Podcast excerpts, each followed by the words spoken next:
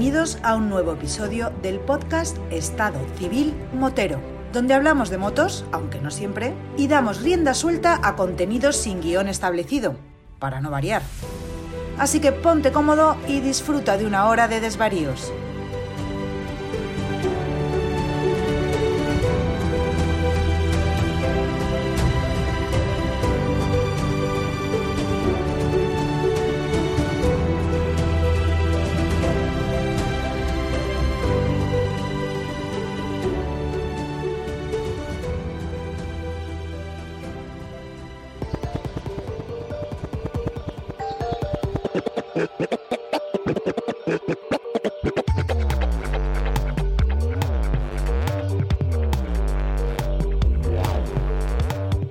Chaval?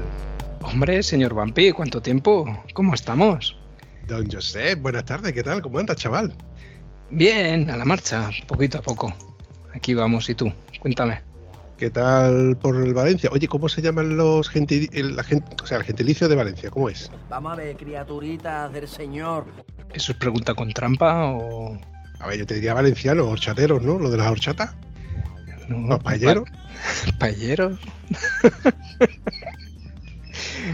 Hombre, en principio Valencia, ¿no?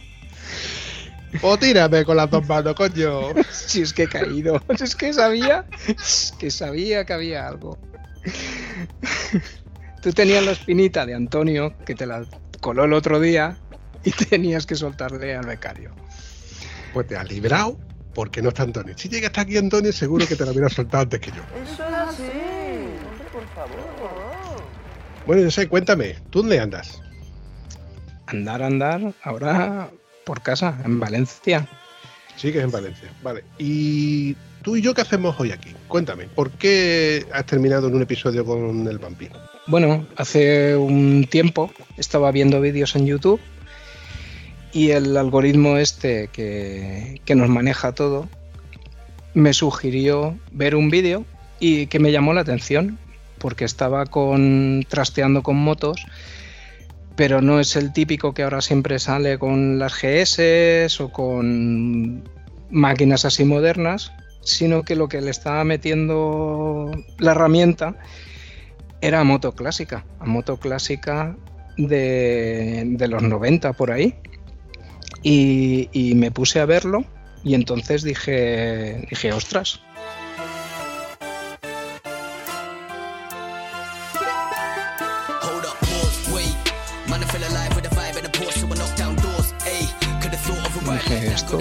esto, no es lo normal, que se mueve. Y le tiramos la caña y después de unos cuantos intentos de grabar el podcast, al final pues lo tenemos aquí. Hola Joan, ¿qué tal? Muy buenas, ¿cómo estáis? Desde Valencia, Valencia, entonces, mira, estáis los dos cerquitas. efectivamente. Estamos los dos al lado. Y no lo sabíamos. No, Para que veáis que el mundo es un pañuelo. Efectivamente. Y nosotros somos los mocos. El mundo es un pañuelo lleno de mocos, nunca mejor dicho. efectivamente. Joan, una pregunta que te voy a hacer. ¿Tú cuántos años tienes? 31 años tengo. En enero cumplo 32 ya. Es que con la voz que tú tienes parece que, que- que tienes más. Pues sinceramente siempre me han dicho eso. Desde bien jovencito me han dicho, joder, tío, qué, qué vozarrón tienes. Oye, y una pregunta, con treinta y pocos años, ¿cómo te da por meterte con motos que me imagino que verías de crío pasar, pero que no has disfrutado tú conduciéndolas y no es algo que, que quieras recuperar? Pues efectivamente, como estás comentando, cuando era crío, pues yo veía esas motos y me he criado, he crecido viendo esas motos. Tenía una ilusión que era tener pues las motos que de joven me habían ilusionado, que, porque yo pienso que una moto moderna es una moto, eh, cualquier moto independientemente de su cilindrada, año o persona que la conduzca, pues te va a ofrecer unas cosas que, pues a mí una moto clásica eh, lo, que me, lo que me transmite es eh, un recuerdo, es una ilusión, algo con lo que me he criado, algo con lo que he tenido siempre ilusión, pero no he tenido edad para poderla a tener. Eh, quizás pues no he tenido los medios y hoy por hoy pues estoy cumpliendo un sueño que es tener las motos con las que, que de pequeño he crecido viéndolas y diciendo, algún día tendré estas motos, porque hoy por hoy es fácil eh, comprar una moto moderna y estar pagándola a plazos, pues la persona que, que esté trabajando o cualquier persona. Yo prefiero tener estas motos, me transmiten más y sinceramente lo disfruto, las trasteo, me las toco yo, eh, me cambio yo el aceite, grabo vídeos, lo comparto con la gente. Intento ayudar a las personas que, miran estas motos y tienen dudas sobre ello, sobre qué posibles averías pueden tener, si son fiables, si son motos que, que todavía siguen rindiendo bien. Y yo pues estoy aquí con trastos de, de 32 años, pues disfrutando con ellas y haciendo viajes y recorriendo 1.500 kilómetros en un día y haciendo barbaridades de este estilo. Y aquí estoy pues contándoslo y agradezco estar aquí.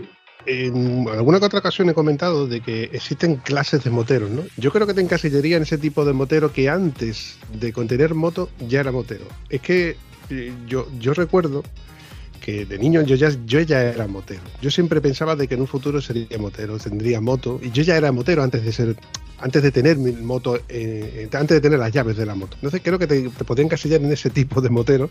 ¿Con qué moto crees tú que podrías considerarte motero? Eh, con una Yamaha DT de 125. Esa moto es la que me obsesionó con las motos. Yo nací, yo creo que ya pensando en motos.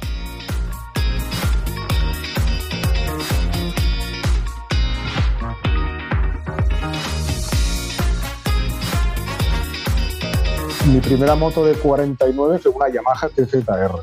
Y con la Yamaha TZR 50 que tuve, con esa moto viví muy buenas experiencias y muy malas experiencias. Y fue algo, pues, un comienzo bastante trágico con las motos. Las motos, aparte de ser una herramienta para la- libertad, para disfrutar, para soñar, eh, tú sueñas y vives encima de una moto y el viaje, la aventura, el disfrute, todo eso, a mí se me ponen los pelos de punta, se me pone la carne de gallina pero mi primera moto con la que verdaderamente ya me sentí motero de verdad, eh, con una Yamaha DT de 125. Mi primera moto trail clásica, entre comillas, porque para mí es una moto pues, que tiene mi edad. ¿Y ahora con qué, con qué motos estás trasteando? ¿Qué veteranos estás? Bueno, esto es una, una respuesta un poco delicada, porque estoy ahora con, con las motos Honda, que es lo que os he comentado, que me he criado viéndolas. Pues ahora tengo una Dominator del año 92, tengo una Honda Transalp 600 del año 92, una Honda Africa Twin mm, siete y medio de las antiguas también, pero del 94, y ahora tengo estas tres Hondas. Pero tengo que decir que, que he tenido motos anteriormente, pues Yamaha XT600, eh, la Yamaha DT, motos de este estilo, Tenerés, motos que pues vosotros recordaréis mejor que yo porque os habéis criado con ellas. Cuando vosotros teníais una edad que ya podíais llevar moto, eran las motos que podíais conseguir.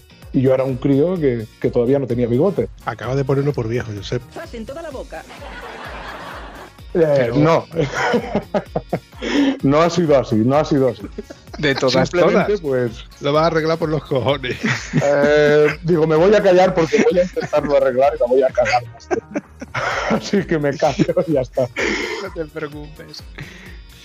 Oye, corrígeme si no me equivoco. La Yamaha DT de 125, que creo que la había en blanca y roja y la había en negra y roja, compartía exactamente los mismos componentes que la, la Yamaha DT de 80. Eh, las, las que son más antiguas, quizás. La que yo tenía, no.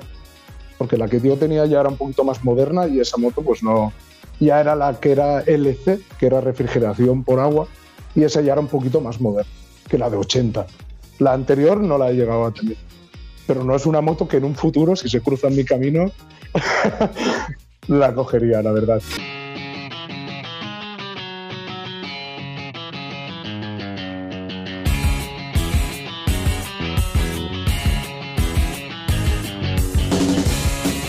Yo recuerdo una época en la que Yamaha tenía las TZR cin- eh, 80 y 125 y las Yamaha Sí. DT y eh, de 80 y 125. Y las dos compartían el mismo chasis, mismo carenado, misma mismas llantas, mismos frenos, Sí. exactamente, exactamente iguales, solo cambiar el motor. De hecho, tenías que fijarte, porque la- la- el truco era que te fijabas en la, en la pipa de la dirección, que tenía una chapita, donde te decía la cilindrada del- de la moto, porque estéticamente no te ponía ni siquiera que era de 80, bueno, 75 en aquel entonces que te ponía, ni 125.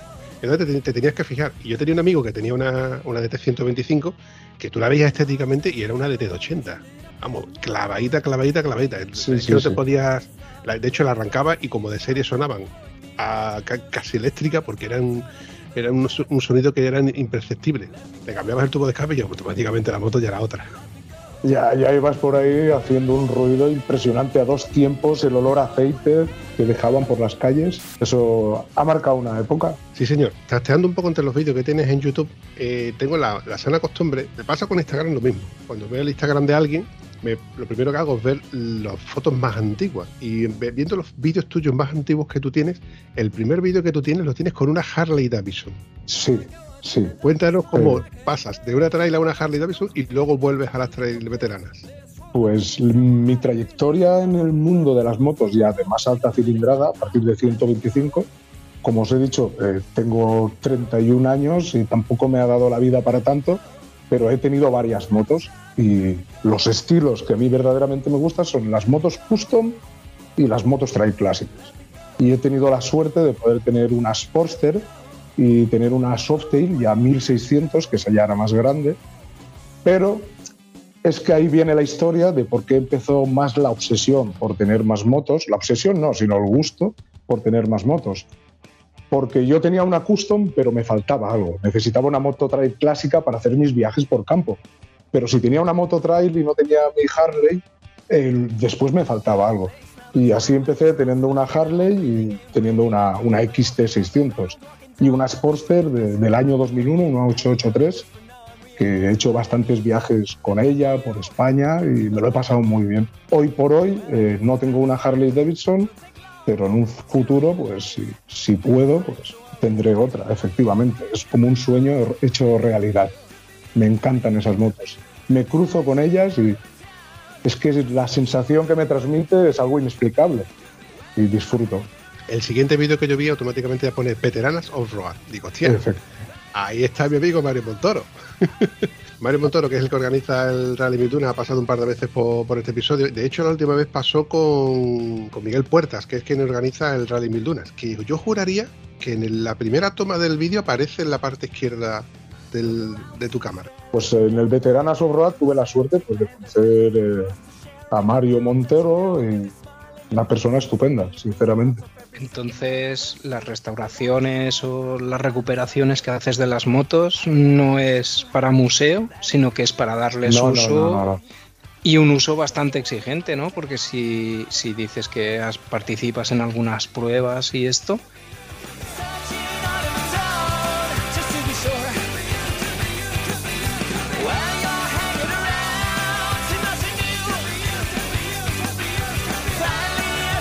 Además de, participar en las pruebas, eh, lo que hago básicamente es irme desde mi casa con una mochila hasta la parte de España que tenga que hacer la prueba.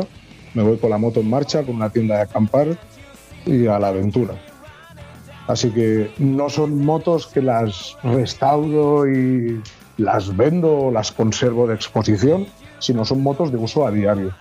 Eh, cada moto que tengo, pues le hago muchos miles de kilómetros al año a cada una de ellas, porque a cada una de ellas les doy un uso.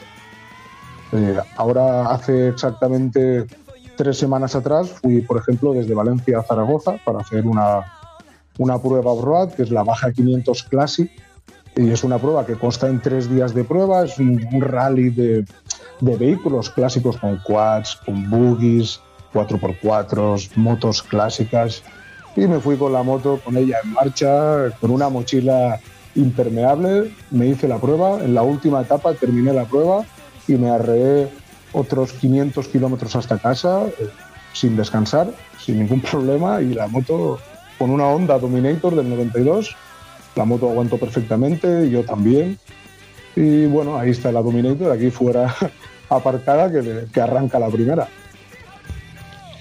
De las tres motos, hablando de, de la Honda Dominator, es la que tú tienes por así decirlo, la que tienes más off-road, con la que haces más campo, ¿no?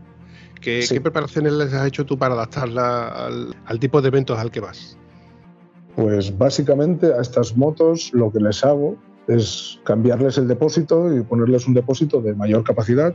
Les hago un mantenimiento de todo en general, como rodamientos de dirección. Eh, la suspensión le pongo unos muelles progresivos para que esté un poco más endurecida. Unas ruedas aptas para campo, eh, cámaras súper reforzadas, eh, kit de arrastre reforzado, cositas así. La moto básicamente adaptada para, para esas prestaciones. Una toma USB para cargar el móvil, la cámara o el GPS. Pero básicamente estas motos eh, son motos que con una preparación muy básica puedes hacer cualquier tipo de cosa con ellas.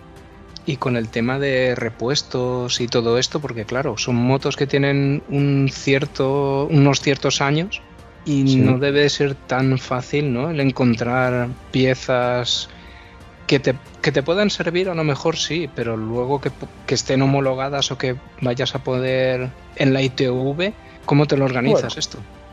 Básicamente a la moto, como os he dicho, las preparaciones que les hago son básicas.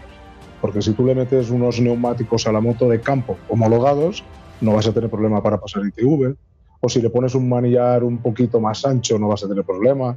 Si la preparas un poco de suspensión, tampoco vas a tener problema. Con el depósito de mayor capacidad, pues nunca he tenido problemas en la ITV. Básicamente las motos están de serie, pero eh, con alguna mejora para campo, para que sean más resistentes. Aparte, la Honda Transat que tengo es una moto que está completamente de serie. La, la Dominator que tengo también, aparte del depósito de mayor capacidad, también se me ha olvidado comentaros que unos, unos estribos más anchos, porque tengo un pie bastante grande y, y necesito unas buenas estriberas, no tengo ningún problema. Con las Harley ya es otro. Con los tubos de escape y todo eso, ahí ya sí que puedes tener algún problemilla. Coño, lo que hace Brum Brum. He visto que muchos de los vídeos que, que- que tú has hecho con, con- con este tipo de rutas y con, con las la ruta que has dejado por España, que ahora lo, lo comentaremos, lo has hecho en, en solitario. Sí. ¿No te da un poco de grima salir al campo en solitario? Es una cosa, es una norma no escrita en la cual siempre se ha dicho de que no se debe salir al campo eh, eh, solo nunca. Por eso te lo pregunto. Vale, pues es una buena pregunta. Eh, es algo que me han preguntado muchas veces, me lo han comentado. Yo no practico enduro, no soy una persona que va por el monte a hacer trial o voy por sitios delicados. Yo básicamente me dirijo del punto A al punto B y si por medio de la carretera hay un tronco, pues paso por el tronco. Es un- una abreviatura de, de lo que me estás comentando, pero no, cuando vas a una prueba off-road, pues evidentemente vas con más gente. Así que no hay problema en esto.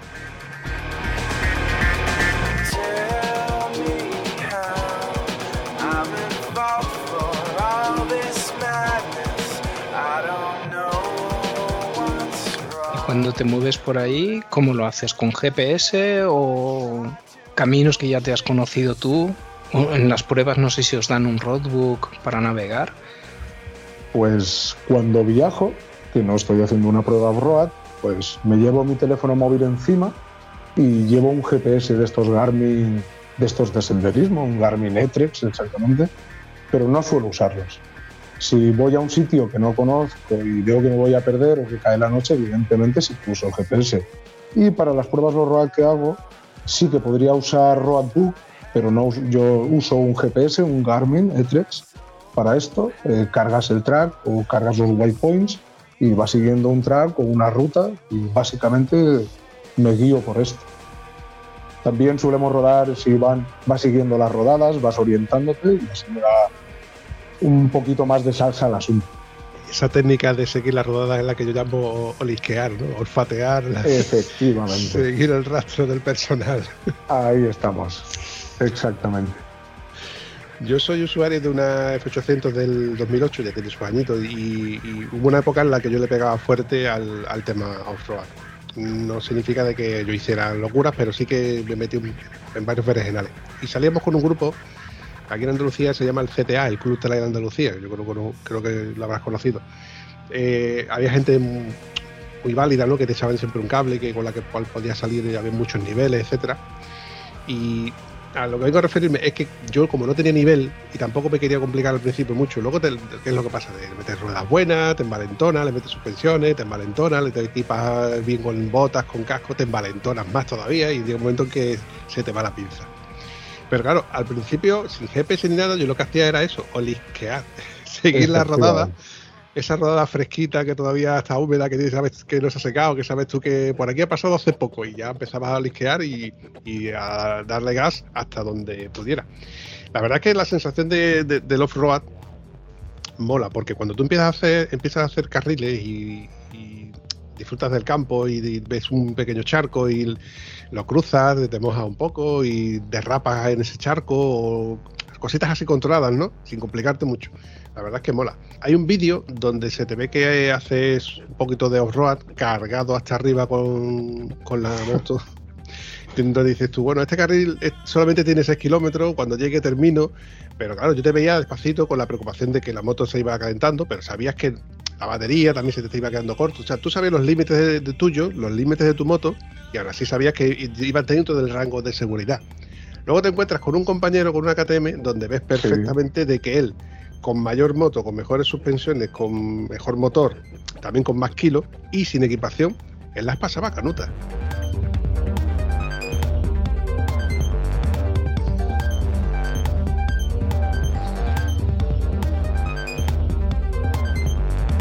Es una historia que es algo que lo he compartido varias veces o lo he puesto como ejemplo a varias personas, que no siempre es la flecha, sino que, también es el indio. Y que es muy importante conocer el, el tipo de vehículo con el que vas. Una de las cosas que me hace conducir estas motos es que son motos ya muy, muy tocadas, muy rodadas y ya sabes por dónde te van a salir y ya conoces sus límites. Y en esa situación me vi eh, a más de 800 kilómetros de mi casa, yo solo, sin GPS, con una moto sin batería, con la moto cargada con todo el equipaje. Y sabía que iba perfectamente porque la moto me iba a responder ya que iba puntita de gas, eh, el terreno se veía bien y me crucé pues con un chico con una KTM que valía pues quizás 15 veces el valor de mi moto o 20 veces el valor de mi moto y las estaba pasando canutas y di la vuelta y lo ayudé a salir de allí. Y desde ahí empezamos una, una bonita amistad motera y nos echamos todo el día de ruta y disfrutamos. Porque eso me parece que también, también se da, ¿no? En, en pruebas que vas haciendo y vas conociendo gente y vas coincidiendo con otros corredores, entiendo más aficionados que profesionales sí. en nuestro nivel. Y, al final acabáis coincidiendo en, en varias pruebas, ¿no? Sí. Hoy por hoy puedo decir que unos de mis mejores amigos los he conocido en el Veteranos Road, en la primera edición que fui allí. Y sinceramente, gente espectacular, eh, buen rollo, compañerismo. Me he quedado tirado y pasar un- una persona que no conoces de nada, eh, con herramientas, desmontarte media moto, a punto de no entrar a tiempo, por ejemplo, para la siguiente etapa y quedarse ahí, ayudarte, la moto no funcionar bien y echarse 40 kilómetros contigo para que termines y ayudándote. Y eso yo pues lo he vivido en esos eventos y es algo muy bonito. Porque cuando no se está a un nivel así alto de los que van a ganar y que llevan sus sponsors y todo, esa situación y esa camaradería se dará mucho más. Y, y- Sí, sí, sí, sí. Además es algo que para quien no lo conozca, si viene desde fuera y lo vive, se queda impresionado por el compañerismo que, que se vive en esos eventos. El buen rollo que hay, la gente, pues se nota, se nota mucho.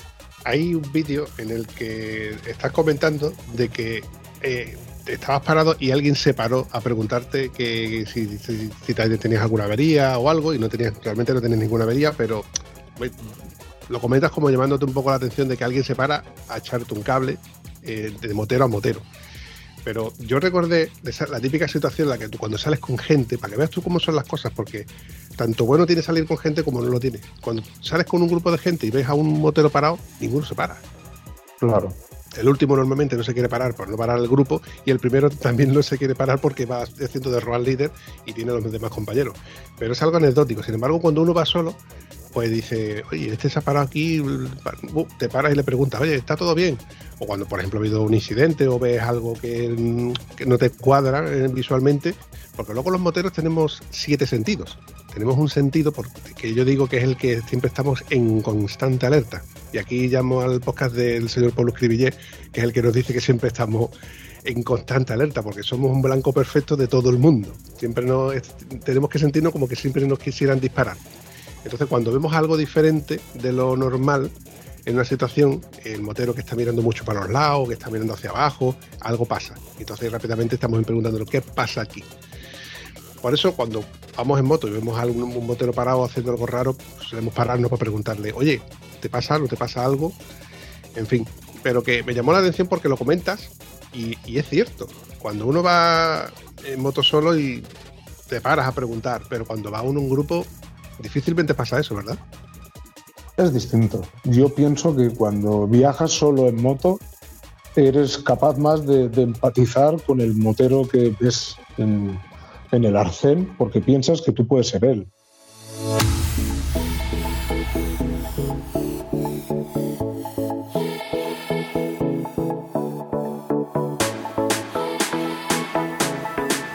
Yo básicamente siempre que veo a una persona que, que pienso que puede tener problemas, paro para ayudarlo, pero tampoco te puedes parar a la mínima en medio de un caminal a oscuras que, que, te pueden liar ahí. Siempre tienes el instinto de alerta. El motero siempre va, cuando vas solo, eh, vas más, controlas más todo. La sensación de rodar en grupo es completamente distinta a la de, la de rodar solo. Cuando vas en grupo es más se tiende a, correr más, se tiende a no fijarte más en las cosas, no pararte donde te apetece. Por eso me encanta ir eh, solo en moto. Disfruto mucho con mis amigos y es, es una pasada ir a almorzar y hacer todo esto, pero tienes que amoldarte o tienen que amoldarse a ti. Y para echarte un viaje en el cual igual te pegas en un día 13 horas de moto, pues a veces dices, solo eh, es, es, otro rollo. Mm, soy yo mismo. El que se cansa soy yo. Oye, ¿y, ¿y, cómo te dio por darle la vuelta a la península en solitario? Pues es uno de, de, los retos que tenía pendientes y es uno de los retos que he conseguido. Es una cosa que ya hace varios años que la tengo en mente de, de poderla realizar y digo, ¿por qué no lo voy a hacer este año? Pues estas vacaciones, tenía un, unas semanas libres, cogí mi Transalp 600 de 600 euros, cargué una mochila impermeable detrás por gallumbos, calcetines, unas deportivas, un bañador, un chubasquero y a dar la vuelta a la península ibérica, pero sin, sin tener nada organizado. Simplemente pues me, me guié en hacer la vuelta a la península ibérica respetando lo máximo los límites que me permite la costa, la frontera, me metí por Portugal, lo hice todo. Y uno de los retos que tenía, que por eso tuve que hacer la vuelta a la península ibérica, era hacer los puntos cardinales más al extremo. Y lo completé. Y ahora tengo otros retos en mente, pero en un futuro ya, ya se verá, pero planeo hacer viajes ya más largos, Puedo decir que he viajado por Europa, he viajado con mis motos clásicas por muchos sitios, pero planeo hacer algo de más larga duración, de irme un tiempo más prolongado. ¿Tienes alguna veterana de esas en mente que digas, esta moto me gustaría pescarla y no hay manera o es la que me enamora y, y no, bueno, no la encuentro? De mi pequeña colección que tengo de Honda clásicas, la única que no tengo o que no he tenido, no he tocado, es la Honda XR 600. Esa es una moto que me gustaría prepararla para, para eventos de estos, de motos clásicas. Pero de momento estoy con la Dominator y, y con esta me estoy aprendiendo. Pero nunca se sabe. Quizás se añada a la colección o ya veremos. El problema de, de todo esto es que al tener solo un culo, pues, me, falta, me falta tiempo a veces.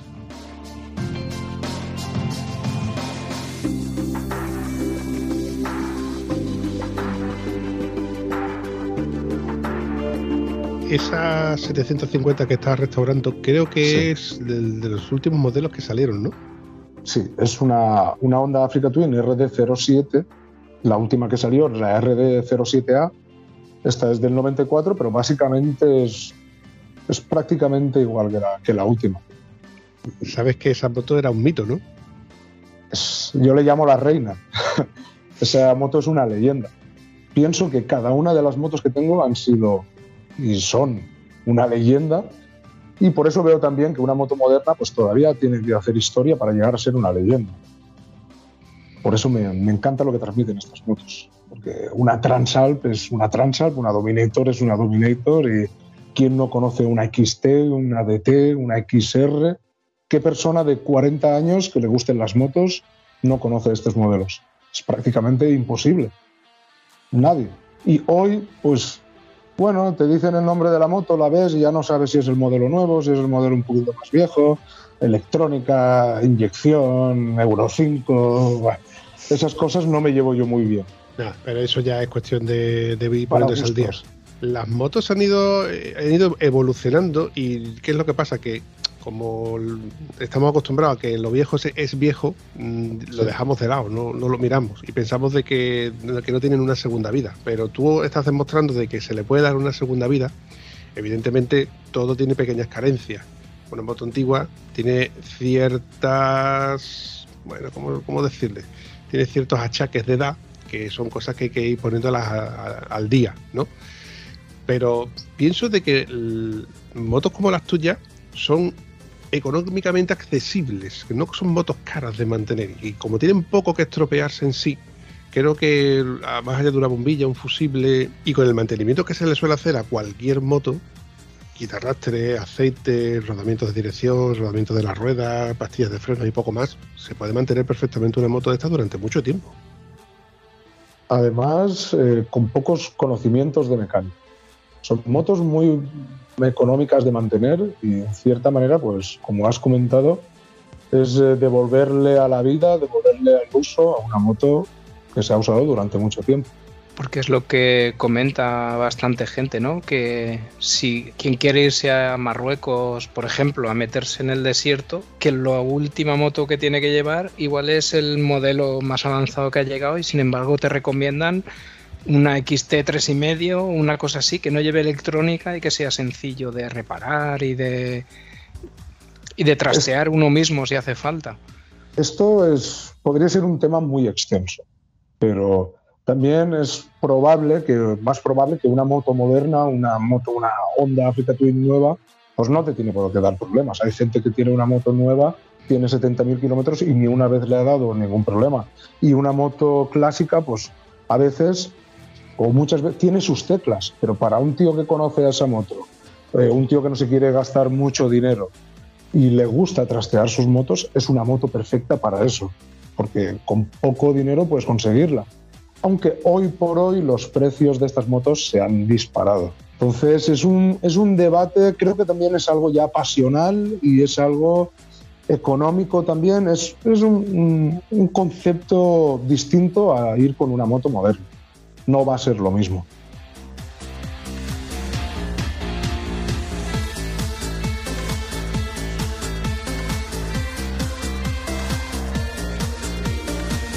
Hay que tener claro los conceptos. Aquí hay una cuestión. El concepto es el concepto. Esa es la cuestión. Pero ¿y el concepto? ¿Eh? ¿Eh? Cuando tú compras una moto de segunda mano, eh, lo bueno que tiene es que tú visualmente ya ves el estado en el que está y, las manos que ha tenido. Eso hace mucho. En aquella época que te comenté de que yo salía mucho por el campo y me envalentoné, llegó un momento en que yo dije, coño, por lo que me puedo gastar en preparar la moto al cabo del año, igual adjunto un poco más y me puedo comprar una moto para hacer off-road pura y dura. Claro, ahí entraban en la ecuación XT600, XT600 de patada de, o sea, patada de arranque, XR, incluso XR, eh, XT3 y medio, si llegas a encontrar. Además era una de las motos que a mí en su época me ponía palote. Palote, palote. Sí, sí, una gran moto. Se me puso a tiro una, imagínate, se me puso a tiro una TT600, pero no la pata negra que ya tenía suspensiones buenas, ya tenía casi motor de arranque, eh, la que era naranja, que era preciosa, sino el modelo anterior que era más espartano, ¿no? De las, de las primeras. Imagínate cómo podía estar cuando por 950 euros la vendía con el remolque incluido. Madre mía. Tú veías la moto venir, llegó el tío con la moto andando y me dice, ¿esta es la moto? Digo, ya, ya, ya. Esta moto ha pasado por el campo, ¿no? Dice, sí, eh, la cojo para coger carriles. Digo, en esta moto lo que estás harta de campo, lo que le falta es el remolque pa- y el arado atrás, porque, vamos, mm, te puedes imaginar, aquello echaba humo como si no costara. La moto estaría harta de vivir ya. Mm, De esas motos que dices tú, si la moto hablara, te, te empezaba a vomitar insultos que, que- que, bueno, la moto había que hacerle de todo, con lo cual de- desistí, desistí porque aunque yo quisiera maltratarla, entre comillas, en el campo, yo soy un tío no tiquismiquis, pero me gusta tener las cosas bien. Entonces cuando yo vi la moto, di- bueno, me eché un poco para atrás y yo, yo, yo me lo imaginaba cuando en el anuncio vi 950 euros y te incluyo el remolque. Digo, coño, pues no está mal por muy mala que esté, bueno, se le hace cuatro cosas, pero claro, llegó la moto, ya estaba echando humo, se le veía pérdidas en el retene, que el te podías imaginar, brillaba, pero brillar porque por la ausencia de la grasa que llevaba. Cosas que tú visualmente ya veías tú que, ah, que no. Entonces, con esto lo que yo quiero animar a la gente es que que tú mismo has encontrado motos por 600, 700, 1000 euros y que son motos que son muy válidas para poder seguir rodando con ellas. Efectivamente. Eh, la gente lo que pasa es que se obsesiona con algo y le suben el valor a las cosas porque hacen una mayor demanda. Pero con calma, con paciencia, siempre puede surgir una moto, una buena oportunidad y es lo que estábamos hablando antes. Una moto por 900 euros que está cansada de vivir, que te entregan el remolque, que por cierto, el remolque así estaría también, estaría hecho polvo, eh, no te compensa, porque restaurar esa moto te va a salir por 3.000 euros o 4.000 euros la moto y la restauración y el tiempo. Y con eso te puedes comprar una moto, una Royal Enfield de estas baratitas que hay para hacer off-road, que básicamente es una moto muy apta para eso. Entonces, por eso es bastante, bastante. Este tema es buscar una oferta. Cuando sale una oferta, todas mis motos tienen una historia detrás. Que aparte de eso, no, yo las motos no las he comprado. Quiero una Dominator, quiero una Dominator y voy a buscar una Dominator. No.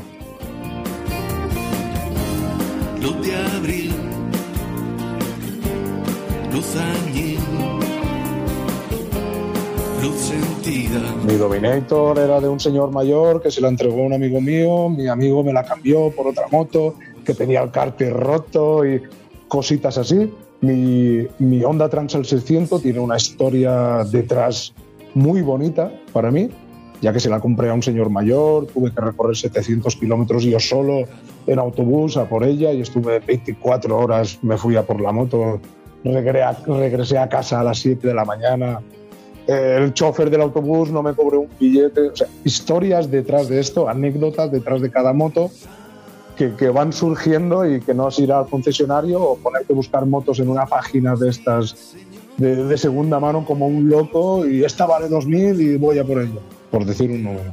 ha llegado un momento en el podcast en el que eh, mm, me recuerda a los episodios estos del. ¿Habéis visto ese programa de televisión que se llama. ¿Cómo era? Joyas sobre ruedas. Ah, joyas sobre ruedas. En las que devuelven a la vida y restauran cosas que iban directamente para el desguace. Pero evidentemente eh, hay que tener claros los conceptos. En el caso de que de esta, de esta TT600 que yo te he contado, para devolverla a un estado en el que estaba impoluto, como tú estás dejando tu siete y medio, habría que invertir mucho tiempo y dinero. Y dinero. Claro, eso cuando tú lo haces como hobby y luego tú sigues teniendo tu otra moto, pues mira, es factible, pero como si la quieres seguir usando al poco de comprarla, eh, no es factible. Hay que tener claros los conceptos. Y el concepto en este caso creo que es disfrutarla. Con la Africa Twin estoy viendo de que estás haciendo una restauración muy, muy sesuda. Pues comentarte que estoy ahora con ella, que la he vuelto a desmontar toda y estoy rematando ciertas cosas que se habían quedado por ahí y estaba manioso con ella. Así que es una moto que quiero dejarla bien. Quiero dejarla en un estado impoluto. Y esto ya es más, más pasional, no para el uso. ¿Y no te da, no sé, miedo o reparo un motor así tan grande que parece que sea más complicado No es un monocilíndrico pequeñito que lo tienes más así, porque ese ya es un motor de cierta envergadura, con bastantes cilindros y, y más complejidad, ¿no? Bueno, eh, los motores de estas motos son motores eh, nube, son motores muy fiables, son motores que dan muy pocos problemas y los problemas que dan ya se conocen. Básicamente se sabe por dónde te va a salir la moto. Tú controlas el consumo de aceite, la moto si humea, si la moto hace ruido la biela, pues por ejemplo ya sabes que puede tener ciertos problemas de desgaste en el motor. Pero esta moto, el motor suena muy redondito y está muy bien, no, no tiene problemas. Por ejemplo, la Transalp 600 que tengo tiene un motor básicamente igual y con esa moto he hecho 50.000 kilómetros en poco más de un año y ahí está la moto. Cambio de, de aceite, cambio de ruedas y pastillas de freno y un par de tornillos que, que he apretado. Corrígeme si me equivoco. ¿La Transal 600 no tenía, no compartía el motor con la Honda de Deville 600? Creo que sí. Eso, ese motor lo han montado muchas motos. Me suena que antes también lo utilizaba la NTV 6,5, la Naked aquella de, de Honda también, si no me equivoco, que era un bicilíndrico. Lo he usado, como Pero- dices, muchas motos. Eh, lo han compartido muchas motos, pero estos dos modelos en concreto no puedo deciros si sí o si no, pero creo que sí que, que lo comparten, pero quizás con distinto, distinta relación de marchas, distinto número de, kit de arrastre.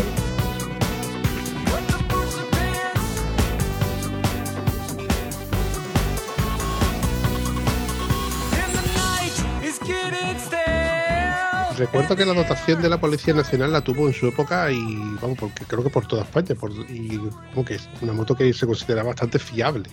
Luego salieron las 700 y de Deauville creo que ya no hay, pero la Transal ya bueno, se ha actualizado hasta la época en la que yo, cuando me compré mi, mi F800, claro, yo cuando tú vas a comprar moto normalmente miras como buen tieso, me vas mirando dentro del catálogo de, de trail y yo miré por Honda y miré la Honda Transat.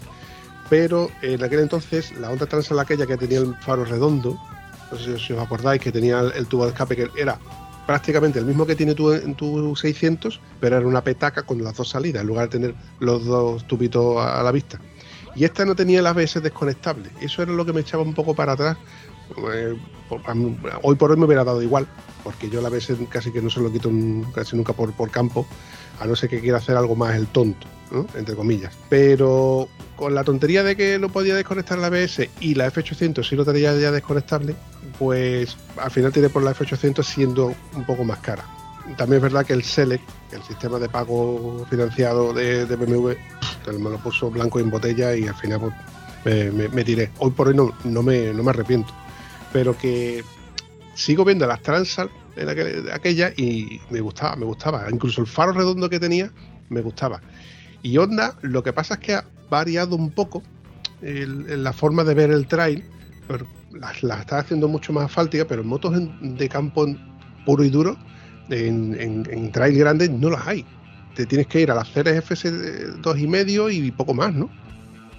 En eh, la Honda tiene ahora la CRF 300L, que es la 2,5 pero la moderna, la Rally, que es la versión un poquito más adaptada para todo esto, con más recorrido de suspensión, y luego ya, pa- ya pasas a la, CRF 1100, la, la Honda Africa Twin, la 1100, y es un salto tremendo. Luego tienes las de moto de, de duro, las CRF, la X, las R, los modelos que haya de estas motos pero no tienen una, una media cilindrada como por ejemplo el concepto de la Transalp eh, no tienen ahora. Una 500 es algo que está mucha gente está a la espera de que salga una moto así de, de media cilindrada para, para todo esto que es lo que estamos hablando.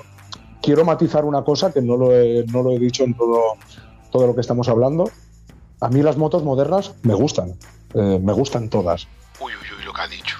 me gustan todas las motos y respeto a todos los moteros y las motos que tengan. O sea, me da igual. Y aquel se está cojonando porque he dicho me gustan todas. Y bueno, se espera algo ahí detrás. Hombre, por favor. Es que cuando uno No. dice me gustan todas, es que me gustan todas. Me gustan, Me gustan todas las motos. A mí me das un pespino y disfruto con un pespino. Y ahora, pues de motos modernas, así de, de media cilindrada, hay poco, hay poco.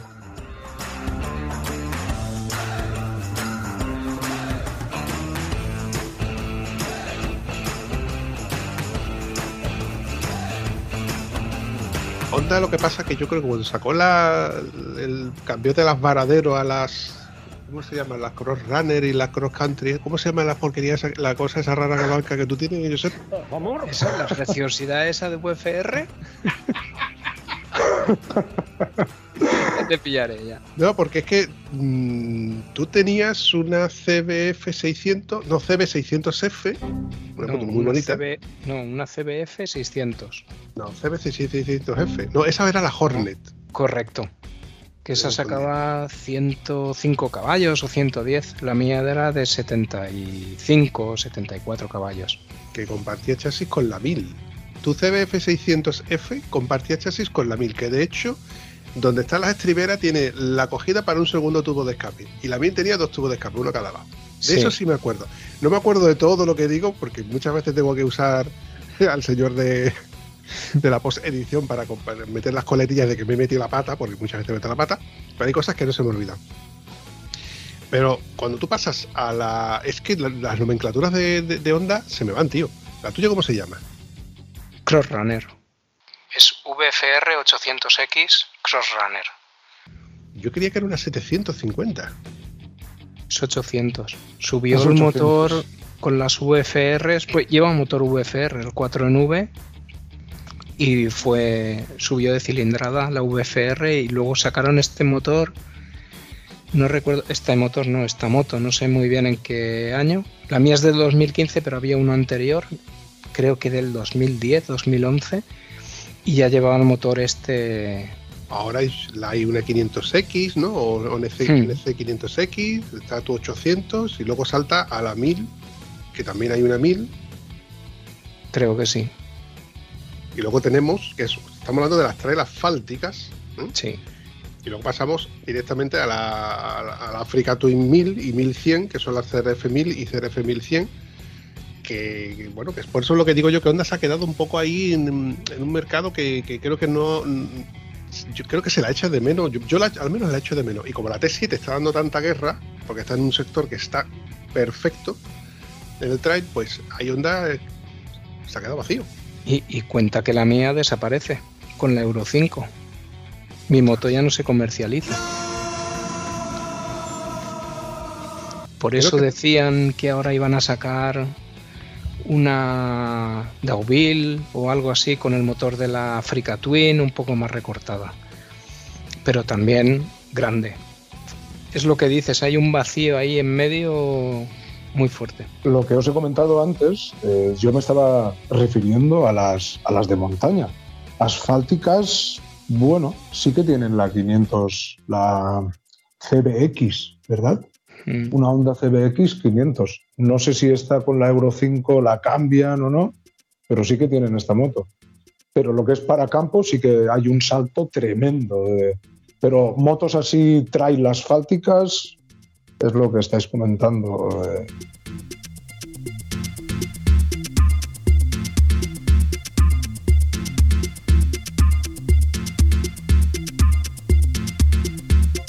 hay un vacío muy grande, pero no en estas motos, sino en, no en Honda, sino en Kawasaki, en Yamaha. La Yamaha tiene la T7, pero no deja de ser ya una moto grande, de 200 kilos, una moto alta. He tenido la suerte de, de probar una T7 bien y es un caballo, es, es una moto grande, no es una moto, es una cilindrada media porque es 700, no es una, una GS 1250, pero ya es un buen, buen búfalo y es una moto grande, que si te metes por sitios delicados eh, ya te puedes ver con problemas si no eres un tipo con una, con una fuerza y un- una técnica buena para manejar el semejante caballo. Sí. El mercado creo que está desvariando bastante porque las marcas no se están afianzando y, luego están llegando mm, entre las marcas chinas. Y mira, ahora por- hoy por ejemplo he visto yo que Morini ha sacado una 650 derivada de, de Kawasaki con el motor muy parecido al de Kawasaki, que le va a hacer competencia con, con Aprilia, va a sacar también una Pegaso 600. Ahora vuelve a salir al mercado la Husqvarna Norge, que creo que es una 900. Ya está prácticamente en el mercado, ya le están haciendo las pruebas, o sea que ya en YouTube la vamos a ver de aquí a dos días, como quien dice. Entonces, vemos marcas que están sacando marcas para el concepto trail, pero luego otras se están quedando que si le doy el paso no lo doy, no me atrevo no me atrevo, me quedo ahí o no me, no me quedo ahí. En el caso de, por ejemplo, Honda, Kawasaki, que también lo has comentado, ¿no? Mm, No sé, creo que se avecinan tiempos raros. Con esto también de que nos quieren también un poco meter por el ojo, con calzador. El tema de las eléctricas, yo lo de los patinetes no lo veo, ¿eh? Mm, Yo soy de, de gasolina. Eh, los motores eléctricos, cuando, cuando me obliguen, pues si se tiene que usar, supongo que iré en bicicleta muscular. Pero bueno, no. Creo que nos quieren, sinceramente, quieren ir metiendo este tipo ya de vehículos, quieren ir metiéndolo a la fuerza. Eh, se tienen las marcas, se tienen que actualizar, tienen que, ir sacando este tipo de, de motos. eh, porque realmente es el futuro que, que quieren que tengamos en el mundo del motor, motores eléctricos. Así que adaptarse o morir. Y yo me pasaré a las bicicletas. Sí, eh, hasta que, por ejemplo, te digan, en, hay que pasarle ITV a las bicicletas eh, de- de- a pedales. Porque, Pues no me extrañaría. eh, sí, ¿no? Sí, yo creo que ese va, ese va a ser el fin del motor de combustión, que las ITV sean tan restrictivas, con Sí. los Euro 6 o Euro 10, como le quieras llamar, que llegue un momento que digas tú, coño, pues ya y pues pasa con los coches, te compras un coche y cuando ya el coche dice, dice no pasa la ITV porque la emisión de gases, pues macho, pues no echa humo, pero es tan restrictiva que ya este coche no te vale y tienes que entregarlo para comprarte un coche nuevo, porque te obliga a tener que la, la obsolescencia programada, ¿no? Con las motos nos, nos está pasando prácticamente lo mismo, y a excepción de ciertos románticos como tú, en este caso, Joan, que tienes tu moto y la estás conservando y todavía tienes repuesto y te puede pasar las ITV, de la mañana te dicen, oye, que estos frenos ya no te frenan. Como que no frenan, si la última ITV la pasó, no, pero ya no frenan. O en la luz te dicen que la iluminación no es suficientemente clara como para que te buscan tres pies al gato llámalo defensa, llámalo, yo qué sé, el ancho de vía, lo que quieran buscarse. Y al final te terminas diciendo, mira, renuncio a la moto, la malvendo y al final me quedo con una moto nueva.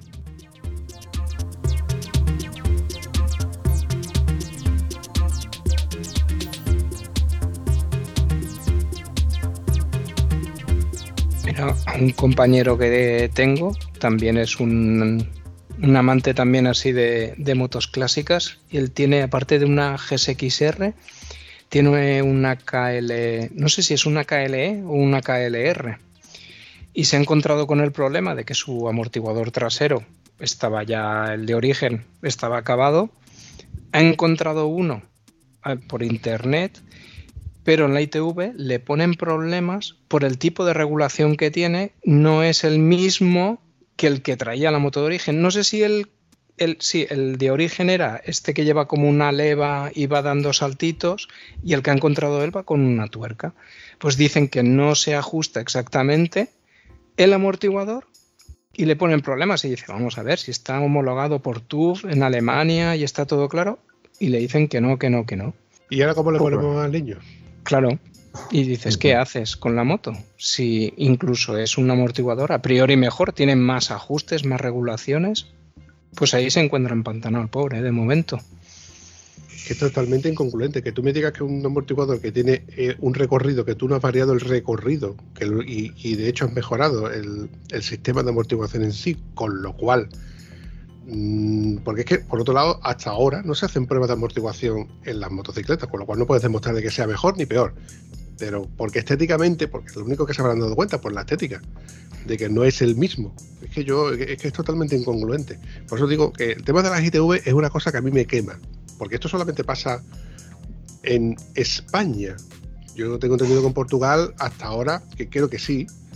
Mm, hasta ahora no tienen ITV, pero sé que las quieren implantar porque allí hay mucha historia con el tema de, las motos tocadas, ¿no? Porque se, to- to- se toquetean mucho. En definitiva, ¿tú te imaginas vivir en países como, yo qué sé, Marruecos, Tailandia, eh, Nepal, donde mm, evidentemente no- a partir de la base que no tienen ITV. Si tuvieran que pasar ITV esos vehículos, ¿tú te imaginas el piposte que se forma allí, donde es su medio de vida, no solamente de locomoción y de transporte, sino que es su medio de vida? Donde van familias completas montadas en, en esas motos de, de 125, por decir algo, con motores de, yo qué sé, de dos tiempos incluso, de cuatro tiempos, yo qué sé, tío. Donde allí se arreglan las cosas a base de soldadura y de alicate y alambre. A ver, yo entiendo que yo, yo estoy a favor de que la ITV haya que pasarse porque la ITV me asegura de que el usuario que la ha pasado va bien de freno, tiene sus luces regladas, tiene sus mm, intermitentes, etcétera. Porque si no hubiese ITV, imagínate el montón de tramposos que habría por ahí sin freno o con las luces mirando para el norte, ¿no? Pero, tío, no, te puedes poner tan intransigente como, por ejemplo, me pasó un comentario en, en el foro donde te decían que en cierta ITV de cierto sitio te contaban el número de dientes del kit arrastre. Madre mía, me estáis dejando con la boca abierta. Por norma en general, pues a la ITV que yo voy, a las ITV que yo voy, porque he vivido en distintos sitios, cuando voy con mis motos, posiblemente el chaval que me está pasando la ITV todavía no había nacido y no sabe ni, ni lo que lleva la moto. Entonces, me he quedado un poco impresionado con lo que has comentado con el tema del amortiguador, que te miren el amortiguador, que no te cambie la, la altura de la moto, que no te cambie las medidas de la moto y que sea algo que te miren por eso, pues creo que es un poco... Yo a las ITV les tengo bastante tierno, pero imaginaros llegar en el punto de tener tres o cuatro motos y aparte tengo una furgoneta que pasa la ITV cada seis años, a cada seis meses, perdón, eh, del 92 también, una furgoneta de estas rollo clásicas también, y, y te ves con cinco o seis ITVs al año. Eso es lo que me pasa a mí. Pero por norma general tengo los vehículos al día y no tengo problemas. Pero es lo que estoy diciendo, llegará el día que te dirán, esto no pasa este freno, ya no pasa la ITV. Váyase por recambio y no tendrá recambio. Nos afecta a la gente que nos gusta conservar nuestros vehículos, que todavía están funcionando perfectamente. Porque lo que estamos hablando de, básicamente se basa mucho en el tema de la contaminación. Pero que tú me digas que vas en bicicleta, una bicicleta que has heredado, que ya estaba fabricada, y manchas, vas con ella para ir a trabajar a 5 kilómetros, que perfectamente casi todo el mundo, no todo el mundo, por desgracia, pero casi todo el mundo lo podría hacer, eh, eso es bueno para la contaminación, pero si tú me haces un coche híbrido, por ejemplo, me he pasado los coches, pero un vehículo, un vehículo híbrido con una batería enorme y un motor de combustión, con unos plásticos nuevos, unos materiales nuevos, que se ha contaminado para hacer, que como en un coche antiguo, sigue contaminando.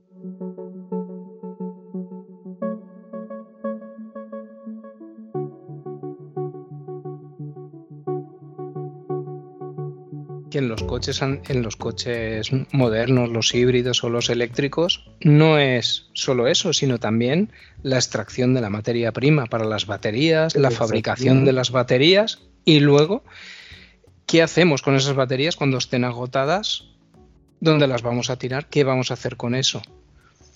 No estoy bien informado sobre ese tema, pero sí que es una cosa que leí un artículo sobre el tema que hablaba que no sabían qué hacer con las baterías. Estamos extrayendo una materia prima para fabricar vehículos eléctricos que son ecológicos y estamos contaminando para fabricarlos, estamos contaminando cuando desechamos esos vehículos con obsolescencia programada y me estáis diciendo que mis motos de 30 años son las que están contaminando el planeta.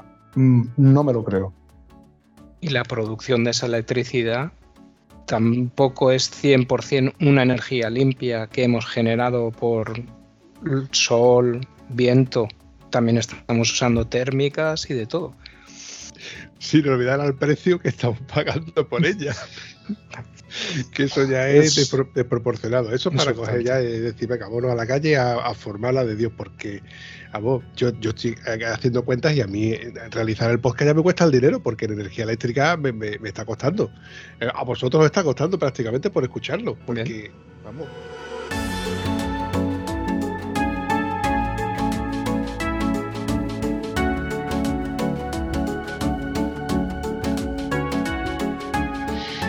Volviendo al tema de, la contaminación y demás, eh, es que he recordado que eh, tengo un conocido que se ha comprado un Volvo, no me, me preguntéis qué marca ni qué modelo de, de Volvo porque no los conozco, pero me dice que tiene un motor eh, eléctrico que no es, o sea, no es un híbrido como tal, no es un híbrido puro, de hecho dice que la nomenclatura que es microhíbrido y con eso ya tiene la etiqueta de ecológico, con lo cual puede entrar en los núcleos urbanos, esto, ¿no? ¿no? Esto que se ha puesto de moda de que si no eres guay, no puedes entrar en el club guay, ¿no? Pero resulta de que el, motor no le funciona. O sea, el motor eléctrico siempre está funcionando para ayudar al motor de gasolina para que dé tantos caballos, pero luego no lo puede usar realmente, porque el momento que arranca el coche siempre está funcionando el motor de gasolina. Con lo cual siempre está funcionando, eh, siempre está contaminando. y el eléctrico lo que hace es una ayuda al, al de combustión interna, para que dé sus 300 400 caballos. O sea que al final es la, la pescadilla que se muerde la cola, volvemos a lo mismo. Eh, me, me estás vendiendo de que es un coche microhíbrido para poder meterme en la ciudad, pero luego no, no es que sea ecológico, sino que simplemente que tiene la pegatina de que Hola, señor Vampi. Parece que usted necesita el consejo de un mecánico. A ver, eh, lo que le tiene el coche de tu amigo eh, o de tu conocido se conoce como máquina eléctrica o incluso KERS. ¿De acuerdo? Eh, es un, lo que se podría decir un alternador, pero que funciona a un voltaje de 48 voltios en vez de a 12. ¿Qué significa esto? Como bien dice tu amigo, proporciona una pequeña ayuda al motor de combustión para darle aproximadamente, si no recuerdo mal, sobre unos 10 caballos o por ahí, no mucho más. Es simplemente una pequeña ayuda y que consigue rebajar un poquito los consumos. Y a su vez hace de alternador y de motor de arranque, funcionando en un circuito de 48 voltios, con una batería independiente de 48 voltios. Y a su vez lleva un convertidor de corriente que pasa de 48 voltios que genera ese alternador, motor de arranque y máquina eléctrica KERS o como, lo, o como le queramos llamar y transforma la corriente de 48 a 12 para el resto de consumidores de- del vehículo. De luces, eh, radiocassette, elevalunas, todo lo que funciona en un vehículo normalmente a 12 voltios y que lo alimenta una batería normal de 12 voltios. Sigue llevando la batería de 12 voltios que es cargada por ese transformador que transforma de los 48 voltios a los 12. Esto al final es una engañifa para conseguir la, no la pegatina cero emisiones, porque de esa solo disponen los vehículos mm, totalmente eléctricos o híbridos o híbridos enchufables o híbridos mm, mitad motor eléctrico, mitad térmico. Esto se denomina, se denomina eh, hybrid, que es hibridación suave. Y es eso, simplemente una ayuda y esa máquina eléctrica eh, hace también funciones de alternador y motor de arranque. Espero haber solucionado tus dudas. Un saludo. eh, es que es totalmente eh, incongruente. Entonces, si le pongo un motor de. O sea, si le pongo un taladro eléctrico a mi moto, ya es microhíbrido. Es que ¿Te lo imaginas? es, es algo ilógico, porque si queremos frenar la contaminación sería más lógico coger una gran ciudad y que esté comunicada entre sí con transporte público más ecológico. Gastarse un dinero en unas, infrastru- en unas infraestructuras eh, para que la gente se pueda mover por dentro de la ciudad o que se fomente más el uso de bicicleta, por ejemplo, dentro de la ciudad. No porque este coche es nuevo puede entrar y la gente que va a hacer, pues comprar coches nuevos y esos coches, pues, lo que hemos dicho, cuestan de producir y luego no sabemos qué hacer de ellos y luego se rompen y valen dinero. Eh, Con eso que estás diciendo, yo trabajo en un polígono industrial muy grande y no hay servicio público. Pasa la vía de Renfe, sí que te pasa por la otra parte, pero no pasan de pasajeros, son mercancías, no tienes metro, no tienes una línea de autobús regular, te obligan a ir con tu, con tu propio vehículo, es lo que estabas comentando.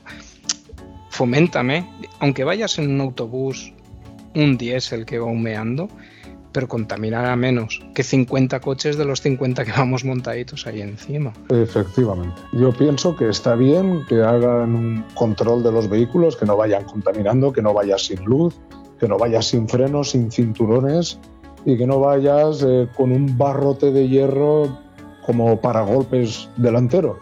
Eso está bien. Pero eh, creo que está. Es como una guerra contra los, los vehículos viejos, eh, diciendo, o los vehículos clásicos, no digamos viejos, sobre los vehículos clásicos para implantar la, la nueva, los nuevos vehículos nuevos eléctricos. Que yo tengo ciertas teorías que pienso que no, que no van a ser el futuro futuro, los coches eléctricos. Se va a usar muchos años, muchísimo más años el combustible. Pero bueno, esto es un tema aparte. Pero pienso que va a estar- van a estar viviendo los dos motores juntos mucho tiempo.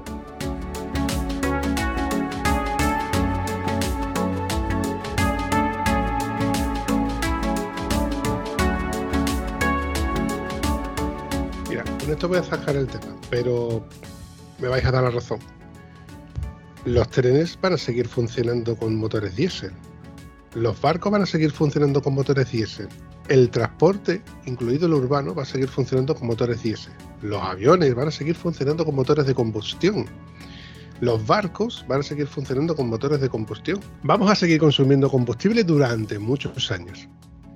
Vamos a seguir viendo plástico durante muchos años. Aunque a mí me pongan ahora en los helados el, el cacho ese de palo de madera que cuando te lo pones en la lengua dices tú, me recuerda cuando me sacaban la lengua para ver el médico, ¿te acuerdas? Pues lo que todos estos coches que están sacando de Europa y todo esto que están en África, ¿qué pasa? Que por ejemplo en África no contaminan, tú te vas a África y la mayoría del parque automovilístico de África y la mayoría de maquinaria que se está usando para la construcción es maquinaria de Europa retirada. Entonces, vehículos allí siguen contaminando. Eh, Tienen, hay Euro 5, pero en Europa. En otros países, por ejemplo, no, se sigue contaminando. Eh, por ejemplo, todo el armamento del ejército, tanques y todo esto, lo renovarán cuando lo tengan que renovar, pero de momento seguirán. O lo, lo mantendrán bastantes años, como yo, depende de, de ciertos países y tal. Es un tema que no conozco, pero me ha venido ahora a la mente porque he pensado que todo este tipo de maquinaria, un tanque funciona con combustible fósil también. Aunque también habrá en un futuro tanques eléctricos, por ejemplo.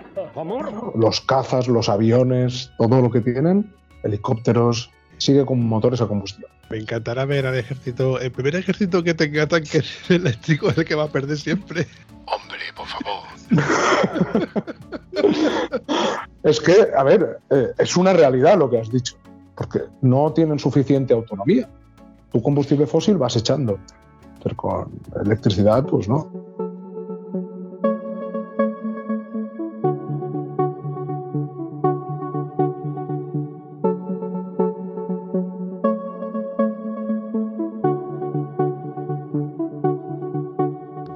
Volviendo al tema de, de cuando hemos hablado de los países estos donde, donde no, no hay restricciones, ¿no?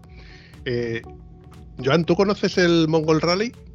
¿Te suena? Mm, No, no lo he El escuchado. Mongol Rally es un rally que se organiza que, que cruza toda Europa hasta Mongolia. Y la finalidad es que con el vehículo con el que tú vayas, lo dones allí, lo dejes allí y se lo queden ellos allí. Es una forma de donarlo y de, en lugar de dar dinero y hacer, por ejemplo, ¿tú te acuerdas las películas aquellas de los 80 de el Camon, el Cannonball? Sí. La Cannonball, ¿no? Porque era, era correr hasta el primero que llegara hasta el sitio, ¿no? Pues la idea es llegar allí entero y la moto con la que tú llegas, pues donarla. En, en lugar del dinero, pues donas la moto o el coche o el camión. Porque el Mongo Rally se hace durante muchos años y se hace como, bueno, con, con distin- distintos tipos de vehículos. Yo he escuchado de que han ido con CB2 y medio, con la Special, ¿te acuerdas la, la, la Maja Special, la SR Sí. 200 y medio? Para dejarlas allí perfectamente. Motos como las tuyas clásicas. Entonces, y, y cuando en uno de los vídeos donde te veo con la, con la acampada, ¿no? Que estás montando la tienda y comentas, no, pues cuando montéis la tienda, pues lo primero que hay que hacer es montarla en casa, no sé qué, no sé cuánto. Y te veí con la típica pinta con la que se suele ir al Mongol Rally, con botas militares, con un pantalón. Es que soy eh, eh, hasta para la, hasta para la para la indumentaria pues tengo cierta personalidad. Pero me gusta llevar así ropa, pues, botas militares, pantalones más cómodos así, multibolsillos y, y estas cosas. No suelo llevar un equipo motero de con unas botas de 300. Quizás botas retiradas y tal, pues, las uso para esta para este tipo de cometidos.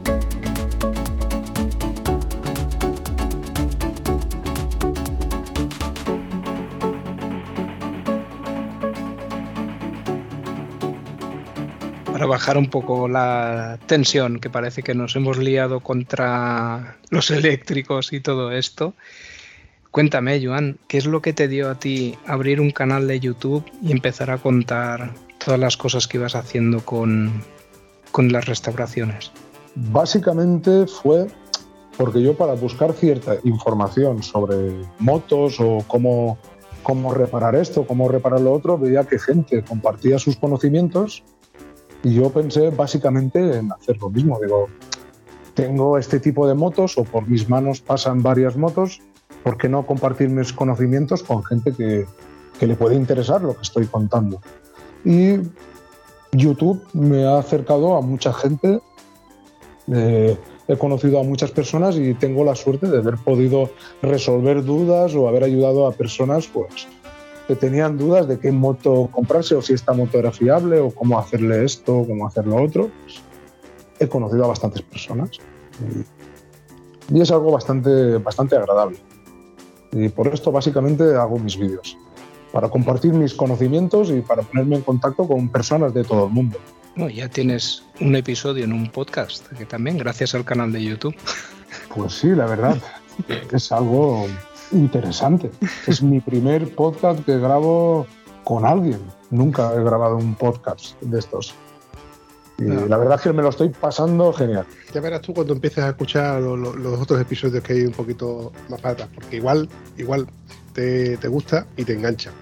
Yo estoy de acuerdo totalmente contigo que el, el mero hecho de ser motero te da a conocer a gente maravillosa, gente que, que- que no, que si no fuera por ese concepto no, no hubieras conocido. Si a eso le sumas el hecho de eh, que tener un canal de YouTube donde con- sigues conociendo a gente, en mi caso, por ejemplo, imagínate el podcast, ¿no? Donde ha pasado aquí, pues muchísimas personas de las cuales conservo muchos amigos, entre ellos el impresentable ese que tienes al lado tuya. Este de aquí, Hijo de puta.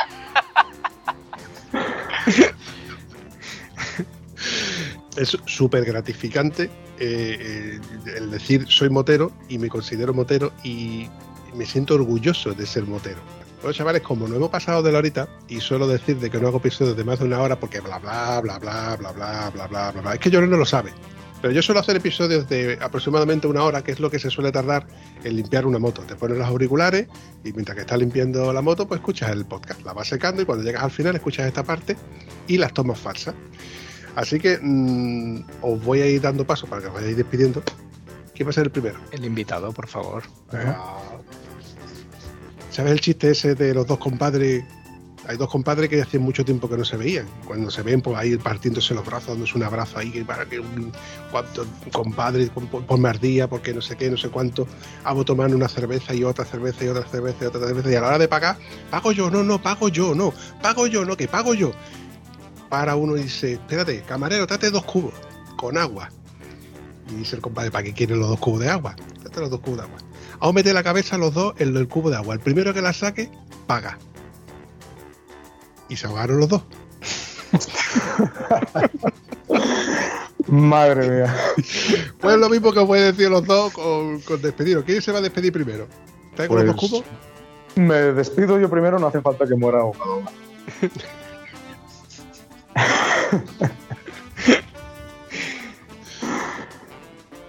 Pues ha sido un placer compartir esta hora con vosotros. Ha sido muy interesante lo que hemos hablado y me lo he pasado estupendamente.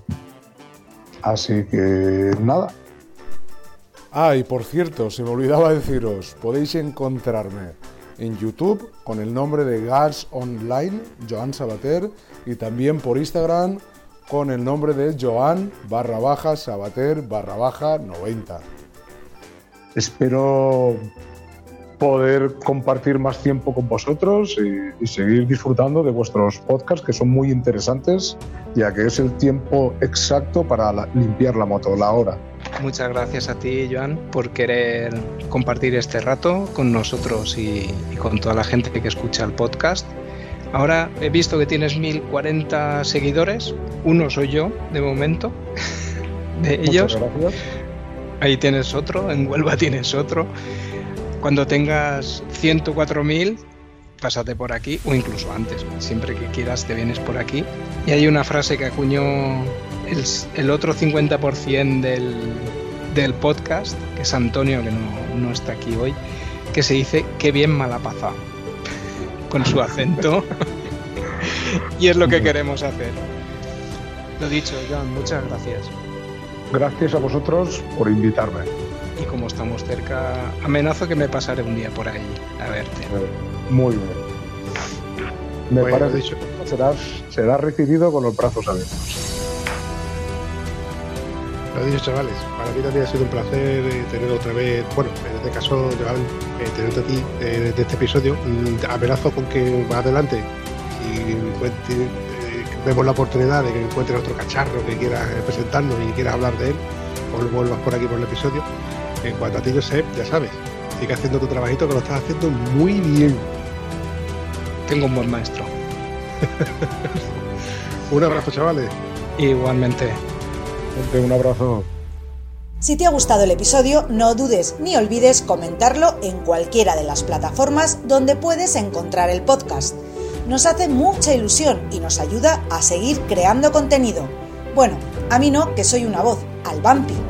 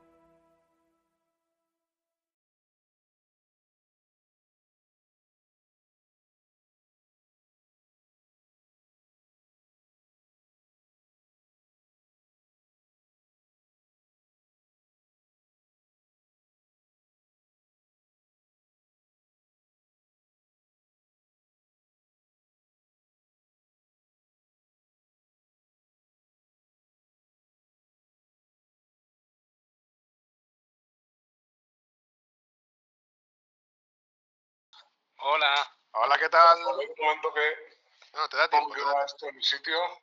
Sí, sí, tranquilo. Ponte cómoda. Te veo despeinado, ¿eh? Sí, sí, sí. Me acabo de rapar el pelo. Un momento, voy a por los cascos para aquí. Vale. Como yo supongo que tú habrás escuchado algún episodio, Sí, ha hecho los deberes, yo sé. claro, hombre. No como siempre. yo. Siempre hay que hacer los deberes. Pero bueno, ahora todavía no hemos empezado a grabar, ¿no? Estamos en la parte del previo. Ah, vale, perfecto, perfecto. Vale, ahora estamos en las explicaciones. En el manual va- de usuario. Sí. Y, y también te aviso que a Vampi le gusta mucho sacar tomas falsas. Ah, Al final. Y le aprovecha todo. Vale. vale, vale, vale, vale. Por eso, Eso he dicho de que estabas muy bien peinado y ahora Ya, ya, ya, ya, de que no tienes ni un pelo de tonto. Ni uno, ¿eh? Ya ves, mira, mira. Eres como un, un mini yo, ¿no? Un, Un mini yo, qué cabrón. Un mini yo de 1,80 y pico y ciento y pico kilos. Pero bueno, Y. ¿Qué? Esto es lo que le gusta a Vampi, que corta. Toma, Toma falsa falsa número pecado. 224, claqueta.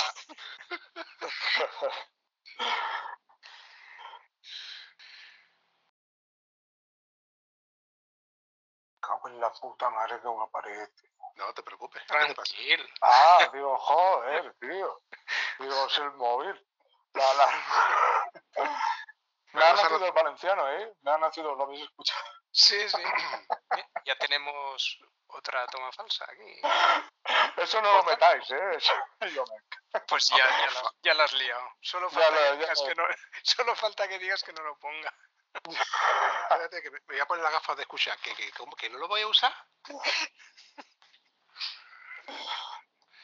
sea, nos van a obligar al usuario que deje Claro. de usar porque así vamos a, dejar, vamos a dejar de contaminar. Pero el transporte, como tal, puro y duro, va a seguir teniendo que, con- que- seguir con, con, Toma falsa número 4 de Handel. Handel, Handel. Handel. Handel, Handel, Handel.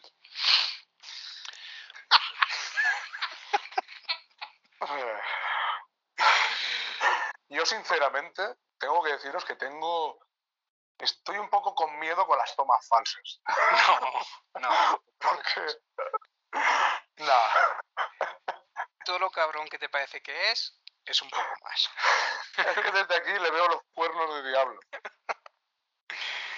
Te Pues va a nada. liberar, No, Te va tampoco li- pasa nada. Te va a liberar cabeza porque tú y yo no tenemos confianza. Si no, te iba a cagar por la pata abajo. Ya lo sé. Lo que hace conmigo. Y con esta, con esta ñoñada lo- lo- me despido. bueno, chavales, como se va acercando la horita, que creo, no, bueno, voy a- lo voy a retomar de esta, mejor de esta manera.